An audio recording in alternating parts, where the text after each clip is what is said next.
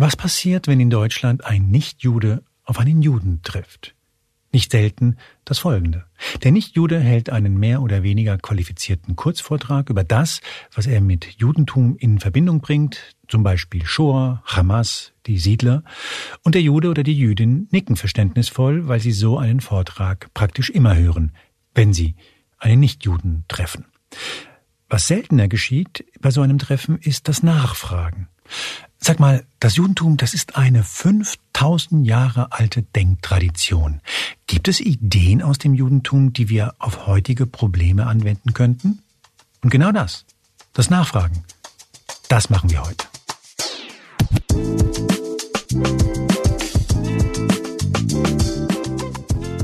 Hier ist Moreno Plus 1, der Interview-Podcast Spiegel. Mein Name ist Juan Moreno und das ist mein aufrichtiger Versuch, keinen Laber-Podcast zu machen. Heute ist bei mir die Autorin und Philosophin Mirna Funk. Sie ist in Berlin zur Welt gekommen, ist Jüdin und verbringt viel Zeit in ihrer zweiten Heimat Israel. Und sie hat gerade ein Buch vorgestellt. Es heißt Von Juden lernen und in dem versucht sie, die reiche jüdische Denkgeschichte für die Lösung aktueller Konflikte zu nutzen. Und eines vorab, Mirna Funk macht im Buch sonnenklar, dass sie für sich die Aspekte herausgesucht hat, die für sie wichtig sind, die sie mit ihrem Glauben verbindet. Sie sagt nicht, dass sie für alle Juden spricht und dass sie die ultimative Interpretation der jüdischen Schriften vorgelegt hat. Das vielleicht nur vorab, weil ich mir vorstellen kann, dass es einigen sehr leicht fallen wird, Mirna Funk absichtlich falsch zu verstehen. Meine erste Frage an Sie war, inwiefern sich Ihr jüdischer Gott in Ihren Augen von meinem christlichen unterscheidet. Ja, also ich würde sagen, der jüdische Gott, also Hashem, Hashem heißt der Name. Ähm, Im Judentum spricht man ja eigentlich nicht von Gott, er hat, er darf ja keinen mhm. Begriff haben, sondern ist eben nur der Name oder der große Elohim und so. Und der ist vor allem ein dialogischer Gesprächspartner auf Augenhöhe, der ähm, zudem es eine verpflichtende, auch dialogische Beziehung gibt. Also er ist für einen da, aber man muss auch für ihn da sein. Und er hält Juden an, selbstverantwortlich zu sein.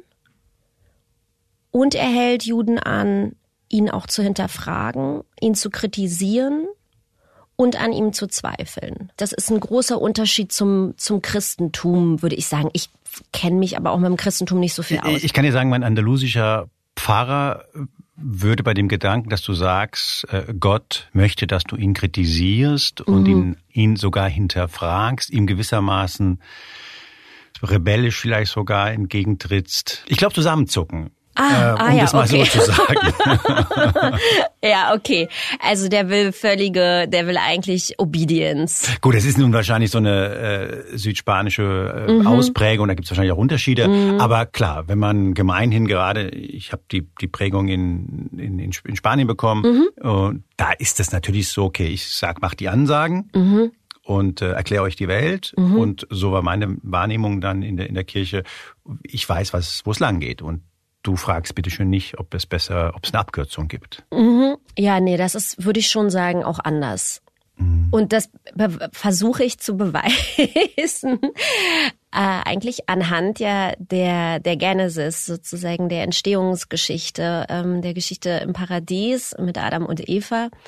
Und da steht ja eben dieser Baum der, der Erkenntnis und, äh, und Eva überredet ja Adam von diesem Apfel zu essen vom Baum der Erkenntnis, obwohl das sozusagen verboten ist. Und im Christentum wird das ja gemein als Sündenfall äh, ja auch. Ja, da fängt der Schlamassel an. Das Schlamm, genau. Ähm, äh, Schlamassel äh, ist ja ein jüdischer Begriff. Ähm, Im Judentum ist das der, erst, der erste Schritt zur freien Wahl. Du ziehst daraus gewissermaßen so eine so ein emanzipatorisches Moment. Du nimmst dein Gegenüber für voll und sagst, okay, du hast dich entschieden, das mhm. so zu machen. Im Christentum sehr richtig ist das die Ursünde. Mhm. Also da fing der ganze Ärger an, da ging's, da ging's los und darum wurde man vom Paradies äh, vertrieben und so weiter. Und du sagst, im, im Judentum muss man verstehen, ist das eher ein Moment, in dem der Mensch entschieden hat, ich entscheide mich jetzt in diese Richtung. Mit welcher Konsequenz? Gott hat ja die Welt erschaffen. Er hat auch diesen Baum erschaffen. Hätte er nicht gewollt, dass man ihm widerspricht, dann hätte dieser Baum da ja niemals stehen müssen. Ja, er hat ihn erschaffen, um den Menschen die freie Wahl zu geben. Und, und Eva denkt sich, let's do this. Es gibt einen Satz, der, den du gleich an den Anfang setzt und der lautet, die Grundthese meines Buches ist, dass aufgrund des antiideologischen und antimissionarischen Charakters des Judentums gerade dort die Antworten auf die relevantesten Fragen der Jetztzeit zu finden sind. Sag doch mal, sag einfach noch mal. Wir können auch einfach 90 Minuten wiederholst du immer den Satz und sag ja. Ja. ja. Erklär mal, was meinst du damit?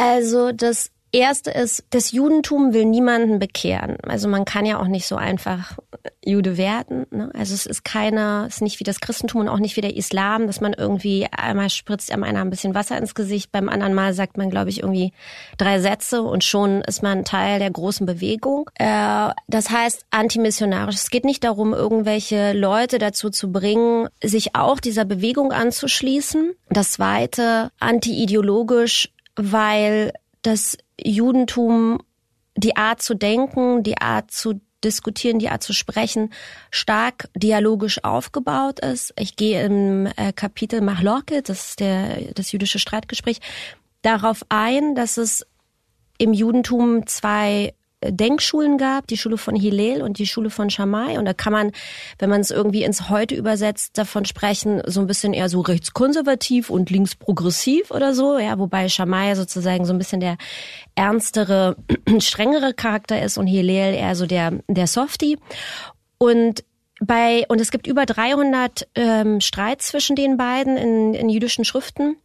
Bei dem Streit geht es niemals darum, dass einer jetzt Recht und der andere Unrecht hat sondern bei dem Streit geht es immer darum, um des Himmels willen, heißt es äh, übersetzt, um des Himmels willen muss gestritten werden, um während des Streits, also dieser Bewegung zwischen zwei sich widersprechenden Positionen der Wahrheit näher zu kommen. Und das ist per se antiideologisch. Es passt wie die Faust aufs Auge, was nämlich als nächster Satz kommt, nämlich wer die Welt in Unterdrückte und Unterdrücker, in Gut und Böse, Menschen und Monster unterteilt, der hat verloren. Also, und das machst du am Anfang relativ klar, dass im Judentum es eben nicht darum geht, so ein Gut und Böse auseinanderzuhalten. Ähm, du gehst sogar so weit, dass du über Vogue redest und sagst, wenn wir einfach der Meinung sind, der andere ist ein Monster, die andere ist ein Monster, dann führt das in eine Sackgasse. Mhm. Und das sei gewissermaßen konstituierend für das Judentum. Mhm. Wer schon mal in, in, Tel Aviv war, weiß, dass die Menschen da wahnsinnig gerne streiten. Mhm. Ich habe ehrlich gesagt mich mit meinem Reiseführer auf eine so intensiv und angenehme Art, also kein Witz, bestimmt drei Stunden gestritten mhm. und danach lagen wir uns in den Armen mhm. und es hatte was Reinigendes, mhm. Weil du im Streit erkannt hast, wie nah dir der andere ist. Warum hast du das so prominent gleich an den Anfang gesetzt? Weil diese Art zu denken, zu leben, zu diskutieren, sich so enorm unterscheidet zu dem, was wir eben jetzt gerade erleben. Und äh, wir befinden uns, so möchte ich meinen, seit einigen Jahren ähm, eben in einer stark ideologischen Zeit, in einer Zeit, in der eben getrennt wird zwischen Gut und Böse und Rechts und Links und Unterdrücker, vor allem Unterdrücker und Unterdrückte.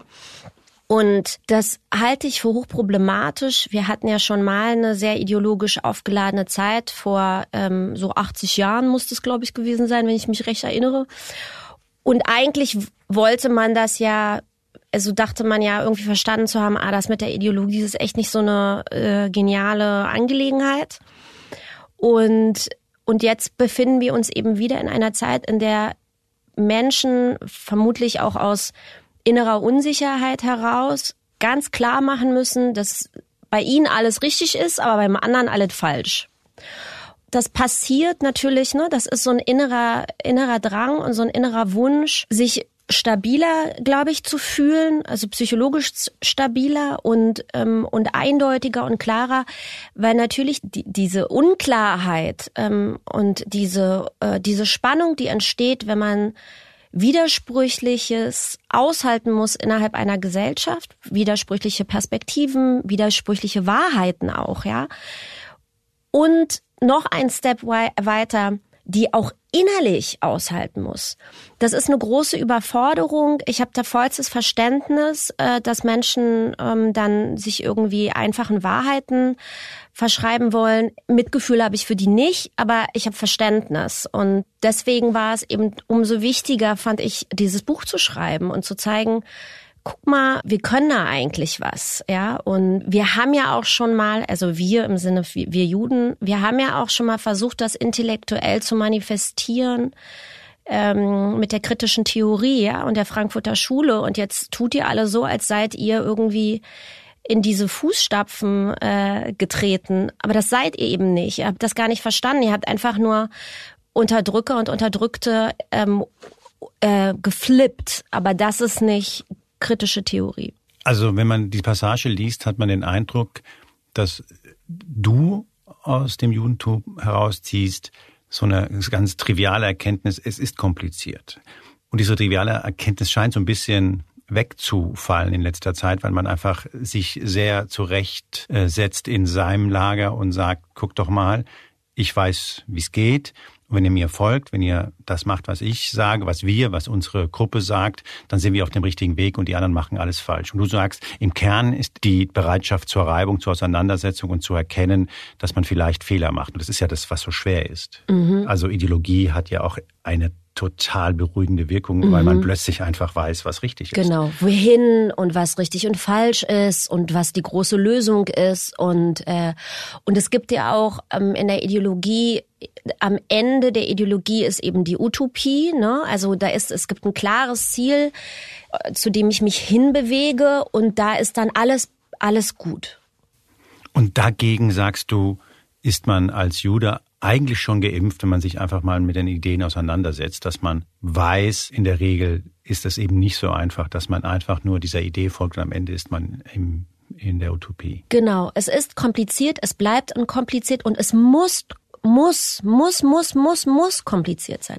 Es braucht die Widersprüche und es braucht die innere Spannung und es braucht das Aushalten der inneren äh, Spannung äh, äh, von Widersprüchlichem, um nicht nur gesund zu sein auch so, ja, also gesund, mental gesund, äh, emotional gesund, auch wenn diese Spannung ja anstrengend ist, sondern auch eine Gesellschaft zu schaffen, die, ähm, die sich wirklich progressiv bewegt, ja, denn diese Reibung, ich meine, Hegel hat das ja alles schon ja, ich dachte auch schon These, Antithese. Ne? So, ja. so, es braucht eben diese, diese Reibung. Und du hast es selber gesagt, in Tel Aviv hast du dich so schön gestritten. Und es ist ja auch wirklich so, dass hier mir das immer so fehlt. Hier wird immer sich so gestritten, als, als ging es irgendwie äh, um die letzte Müslischale.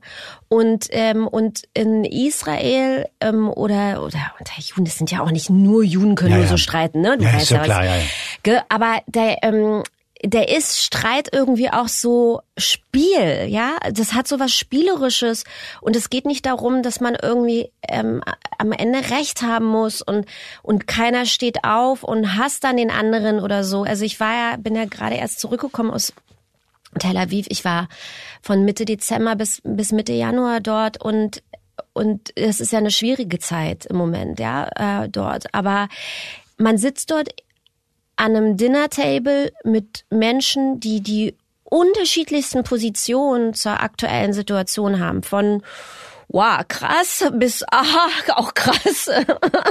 so, ja. Und dann gibt's noch so ein paar, die so ein bisschen, ja, weniger und so. Und alle sitzen zusammen und sprechen und am Ende steht man auf, umarmt sich und, und man geht nach Hause. Es ist halt nur eine Meinung.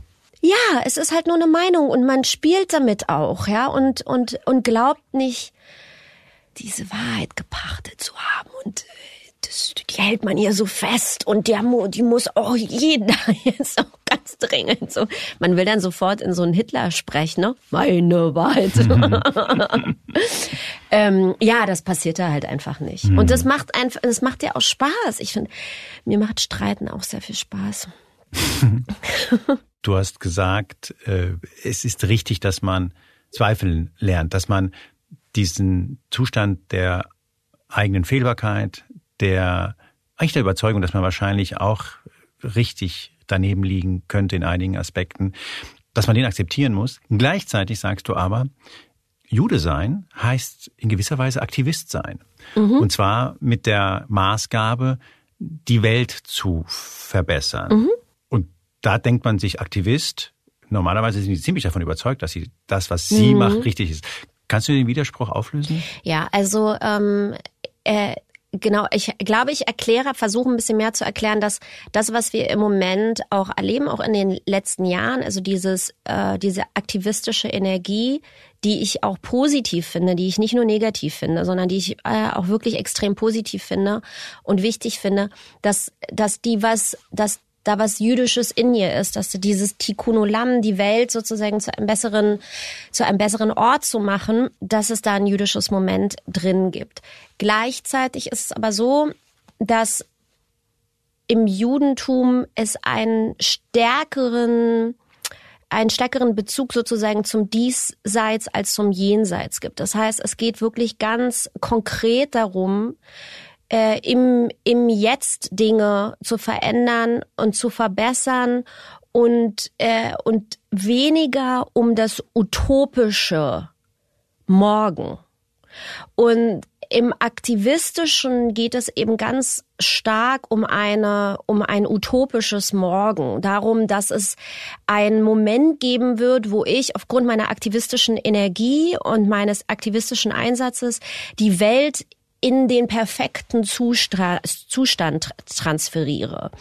Und so ist es im Judentum nicht völlig angelegt. Es gibt es natürlich auch ganz bisschen, aber es geht, so möchte ich zumindest das ja auch interpretieren und die Freiheit habe ich ja auch ähm, in dem Buch, geht es weniger um den Moment der perfekten Welt weil es ein Verständnis dafür gibt, dass so etwas wie äh, die perfekte Welt ja gar nicht, also die kann es ja gar nicht geben, weil der Mensch ist es nicht. Er ist nicht perfekt, er ist gut und böse und solange es den Menschen geben wird, wird die Welt eben auch gut und böse gleichzeitig sein.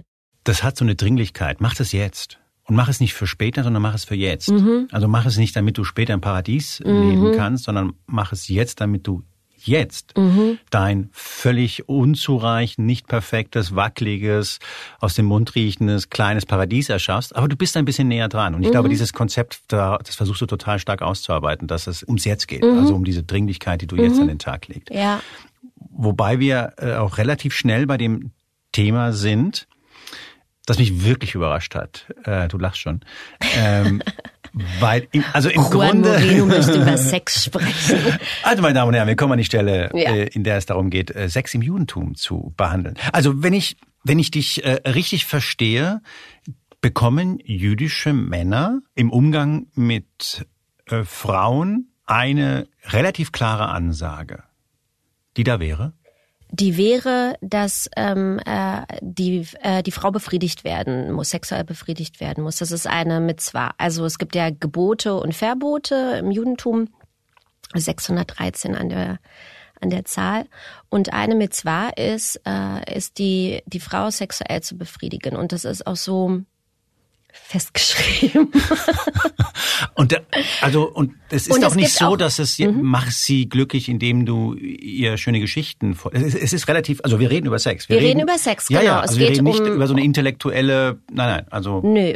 Ja. Auch bestimmt soll er auch noch machen, aber aber es geht jetzt äh, um die um die reine Körperlichkeit und äh, in äh, und, und Sexualität ist ja auch das, und da unterscheidet sich das Judentum stark vom Christentum. Im Judentum ist ja Sexualität überhaupt keine Sünde und auch gar nicht schmutzig und auch nicht böse. Und man darf auch übrigens machen, was man möchte. Also man kann jegliche Form von Sexualität ausleben.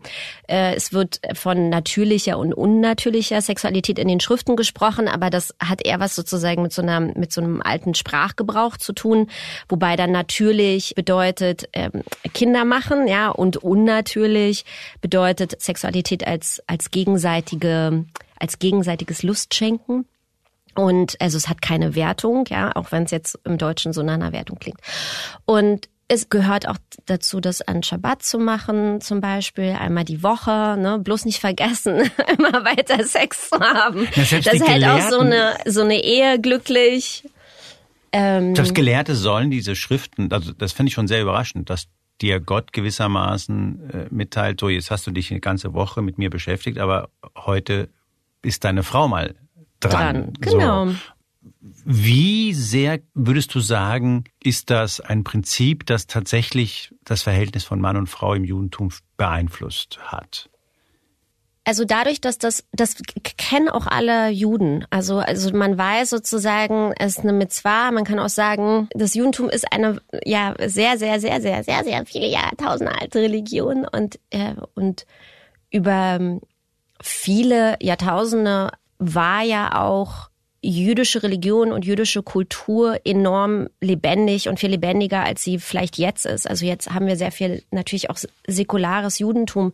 Das haben wir aber ja auch erst seit der Aufklärung oder sowas, ja. Und das heißt, und die Auseinandersetzung mit den Texten, das Lesen der Tora, das Lesen des Talmuds, das äh, äh, jede Woche durch die einzelnen, durch einzelne Abschnitte ja gehen und so weiter, so um diesen Jahreszirkel abzuschließen, das gehört dazu. Also das gehört sozusagen alles zur jüdischen Kultur und ähm, und wenn über Jahrhunderte und Jahrtausende diese Mitzvot, das ist äh, das äh, Plural von Mitzvah, ähm, gelehrt werden und, und dazugehören, dann ist das dann ist das inhärent, dann ist das, dann gehört es zum Kern einer der Kultur, ja und äh, und ich finde empirisch beurteilen zu können, dass, äh, dass das ähm, nicht vergessen wurde, ähm, auch nicht nach der Aufklärung. Hat das, was ja so ein bisschen damit anschließt, wenn du dir das Christentum anschaust, einige Schriften dir anschaust, dann hatte Sex immer etwas äh, im Idealfall praktisches, in der Regel eher schmutziges. Praktisches im Sinne zur Vermehrung genau, äh, ja, und. Und, und eher schmutziges in allen anderen Aspekten. Und da spielt immer auch die Rolle der Frau mhm. mit rein. Weil es für dich ein extra Kapitel auch in dem, in dem Buch ist. Inwiefern strahlt das ab auf die Sicht, die das Judentum auf Frauen allgemein hat und die Position, die eine Frau im Judentum hat? Ähm, ich, da komme ich gleich hin. Ich will nur noch einen Aspekt zu diesem Yada sagen, der, den ich wichtig finde. Denn Yada heißt ja, also hat ja eine doppelte Bedeutung, die ich ja nochmal verdeutliche. Und zwar heißt Yada sich erkennen. Und, äh, und Yada wird einmal benutzt ähm, in der Beziehung zu Gott. Also ähm, äh, Gott erkennt mich, ich erkenne Gott. Ähm, und ja, da wird eben benutzt auch, um zu sagen, ähm, äh, um, um, um auszudrücken, dass man miteinander Sex hat. Ja, also ähm, im Hebräischen sagt man Daoti, erkenne mich. Und Daoti heißt eben erkenne mich oder get to, like get to know me oder eben auch äh, hab Sex mit mir. Also es sind sozusagen Wow, so nah aneinander. Ja, ah, es ist ganz, also es ist es ist wirklich ganz äh, es ist identisch. Also das, derselbe Begriff wird einmal benutzt, um zu sagen, man hat Sex und aber auch gleichzeitig hat es eine transzendente Ebene ähm, und und äh, und das ist nochmal. Sex ist im Judentum äh, ja, hat auch was mit Vermehrung zu tun, aber hat eben auch was damit zu tun, dass zwei Menschen sich ne, eben nicht nur auf einer intellektuellen, äh, verbalen Ebene begegnen, sondern auf einer körperlichen Ebene.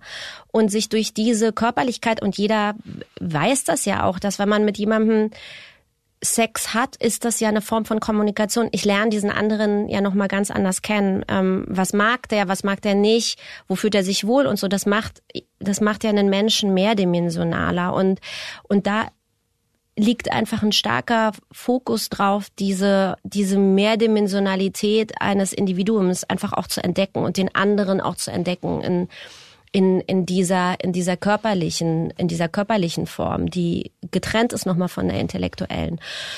Und ich würde das gerne sozusagen als Grundstein legen, um dann zu sagen, was heißt jetzt Rolle der Frau im Judentum? Denn sie ist gar nicht das Interessante und ich habe mir, was ich mir genommen habe, war ein Gedicht, ein Loblied, Eshet Chail heißt es. Und was immer an Schabbat vom Mann gesprochen wird, um sich sozusagen zu bedanken. Es ist aber auch schon total alt, also 2000 Jahre alt oder sogar 3000. Ich hab, kann mich jetzt nicht mehr erinnern. Und in diesem Loblied an die Frau. Das sind so Verse, ne? Das sind so Verse, genau, und die sind auch so aufgebaut nach dem äh, hebräischen Alphabet. Das kann man natürlich jetzt nicht, also kann man nicht, im, wenn man es übersetzt, funktioniert es nicht mehr, aber es wird sozusagen beginnt mit Aleph und so weiter. Und ähm, jeder Vers hat beginnt mit einem mit dem mit einem Buchstaben aus dem hebräischen Alphabet, auch in der Abfolge des äh, hebräischen Alphabets. Und diese diese diese diese Frau die kocht und bockt und näht, so wie man das so allgemein hin kennt. Die hat aber auch ein Geschäft mhm. und die ist äh, und die hat ähm, und die ist kraftvoll mutig und, und mutig und der werden sozusagen was wir gemeinhin als männlich konnotierte Eigenschaften bezeichnen und weiblich konnotierte Eigenschaften, ihr werden beide Eigenschaften zugeordnet. Und das fand ich so interessant. Und das ist auch die Realität ist in der Regel. Das ist eben auch die Realität, ja. Und dieses Gedicht ist uralt, uralt, uralt, ja. Und, und dort wird sozusagen, deswegen will ich so gar nicht so, ja, Feminismus, also es braucht gar keinen Feminismus in dem Moment, wie Menschen ähm, als komplexe Individuen äh, anerkannt werden. Und zwar Männer und Frauen. Und so versuche ich das in dem Buch ja auch nochmal darzustellen. Ähm, es geht ums Menschsein. Und diese Frau hat menschliche Eigenschaften. Und die sind sowohl klischee-männlich als auch klischee-weiblich. Klischee genau. Ja. Was ist das eigentlich, worüber wir da die ganze Zeit reden? Du fühlst das, wie wir am Anfang ja gesagt haben, es gibt viele Gefühle und wenig Inhalt. Mhm. Ich würde dich gerne fragen, was du hoffst, was du damit äh, eventuell auslösen könntest, oder welche, welche Gedanken du damit auslösen möchtest. Ich glaube, ich bin irgendwie Post-Hoffnung. Äh, Nein, das sind wir nicht. Nein, aber ich weiß noch, dass als ich meinen ersten Roman geschrieben habe, dachte ich könnte irgendwie alle äh, dazu bewegen, ähm, Juden nicht mehr zu hassen und so. Und Na, du hast doch selber gesagt, Utopien sind schwierig. Zehn Jahre später und es hat nicht funktioniert. Also ich glaube, ganz ehrlich, deswegen ist dieses Buch, ich widme das ja also euch, also es steht da sozusagen, die Widmung ist ja für euch. Und ich widme es eigentlich ähm, der jüdischen Community, als als Hilfe, um gesehen zu werden als Subjekt ähm, und nicht als äh, und nicht benutzt zu werden als Objekt und als Projektionsfläche.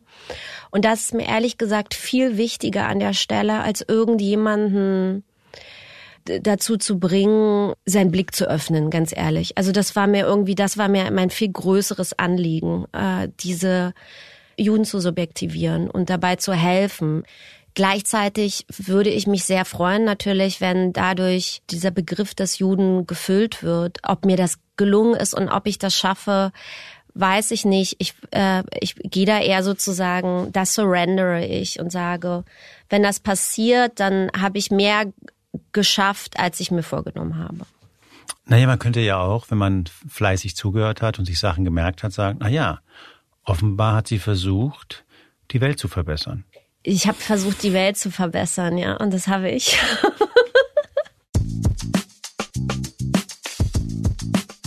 Das war Moreno Plus 1, der Interview-Podcast der Spiegel heute mit der Autorin Mirna Funk. Ihr neues Buch heißt Von Juden lernen. Und dieses Buch erscheint genau heute bei DTV. Und auch wenn das im Gespräch eben nicht explizit besprochen wurde, natürlich macht Mirna Funk in ihrem Buch sonnenklar, dass es unterschiedliche Strömungen im Judentum gibt, dass es unterschiedliche Interpretationen der Texte gibt und die von ihr vorgelegte Zusammenfassung der Ideengeschichte im Judentum ihre Auswahl. Ist, dass der eine oder die andere eine andere Meinung dazu haben könnte, auch das ist hier klar. Und nach dem Hören dieses Podcasts sollte uns allen klar sein, dass es überhaupt nicht so schlimm ist. Moreno Plus 1 erscheint wieder am kommenden Mittwoch. Danke an Julia Parker, Janis Schakarian und Philipp Fackler. Danke auch an die netten Menschen, die mir immer schreiben. Ich verspreche hiermit nicht, dass ich alle E-Mails beantworte, aber ich kann versprechen, dass ich sie alle lese. Zum Abschluss noch der übliche Hinweis. Moreno Plus 1 erscheint wie gesagt immer mittwochs und zwar bei spiegel.de und überall da, wo es Podcasts gibt.